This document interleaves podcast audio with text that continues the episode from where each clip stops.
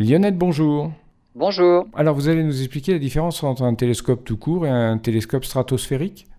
Bah oui, en fait, entre les télescopes terrestres tributaires de l'atmosphère, hein, qui floutent les images et absorbent certaines longueurs d'onde, et les télescopes orbitaux, au coût souvent exorbitant, il y a peut-être la place pour des télescopes dans l'atmosphère, à 40 km d'altitude. À cette altitude, on est évidemment accroché sous un ballon, mais quand même au-dessus de 99,5% de l'atmosphère. C'est moins polluant qu'un décollage de fusée pour un coût mille fois moindre qu'un satellite équivalent.